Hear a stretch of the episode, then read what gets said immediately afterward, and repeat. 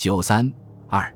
英美在华势力对山东问题的态度。关于巴黎和会对山东问题的处置，英美在华势力同各自政府之间持有不同政见。其代表人物是美国驻华公使瑞恩施。瑞恩施于一九一三年出使中国，在历时六年的驻华公使任内，竭力维持机会均等、利益均沾、门户开放的美国对华政策。在整个世界大战期间，瑞恩师焦虑地注视着日本在华势力的膨胀。一再提醒美国政府应高度重视这一问题，他始终鼓励美国加强对华投资，并提供贷款，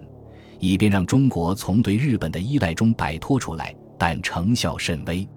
战争结束后，瑞恩施在一份备忘录中这样写道：“日本利用大战和协约国自顾不暇情况，使中国落入与他缔结秘密军事同盟的圈套。”他明确指出。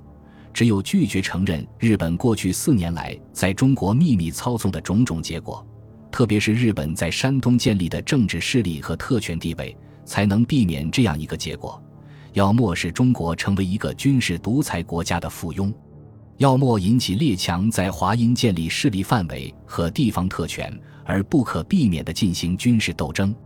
同中国广大舆论一样，瑞恩师也认为，随着中国对德宣战。日本无权继承德国在山东的权益。在巴黎和会前期，英、法、美以驻华公使曾一致采取行动，抵制日本继续单方面向中国贷款、单方面向中国提供军火，以防止中国进一步倒向日本。正当欧美在华势力为抵制日本而积极活动时，巴黎和会对山东问题处置的消息传来了。瑞恩师十分懊丧，他认为。这个决议使人们丧失了对国际联盟的一切信任，因为他把这样一种丑恶行为作为他的重大决策。他还认为，威尔逊和豪斯上校对日本退出巴黎和会的担心是毫无根据的。豪斯上校错误估计了这一点。当五四运动爆发后，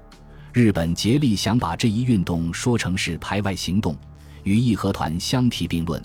企图怂恿英美共同镇压运动。当瑞恩时得知上海公共租界工部局准备对六三运动采取严厉措施时，立即指示美国驻上海总领事不要介入，让日本单独去承受运动的打击，因为他看出这个运动是单支反对日本的，幸而与我们无关，也没有排外的意思。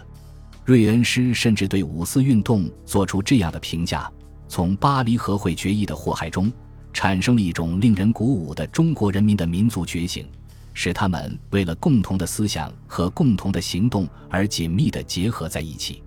他对于五四运动基本上是同情的，认为对学生们正在为祖国的自由和复兴而奋斗的目的和理想，没有一个人会不表示同情。我对此也寄予深切的同情。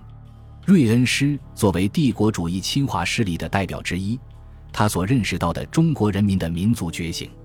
基本上是对日本帝国主义而言的，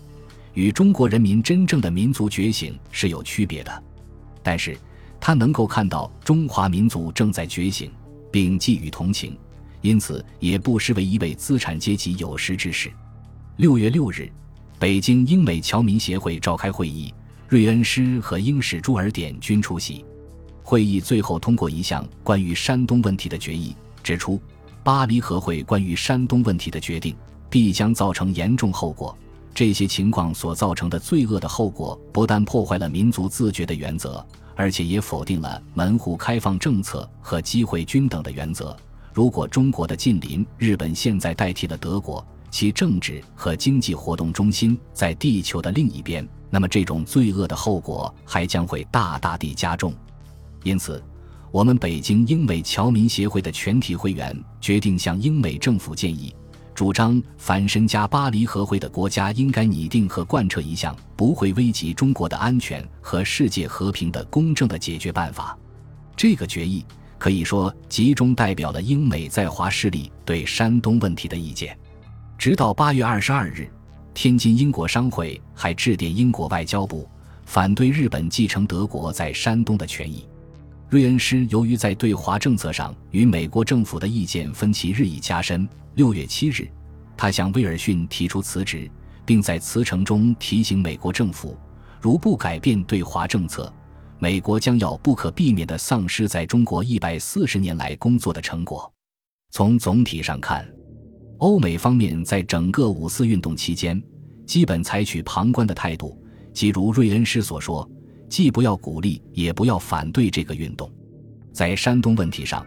英美在华势力与各自政府在巴黎和会上的态度有着明显的意见分歧。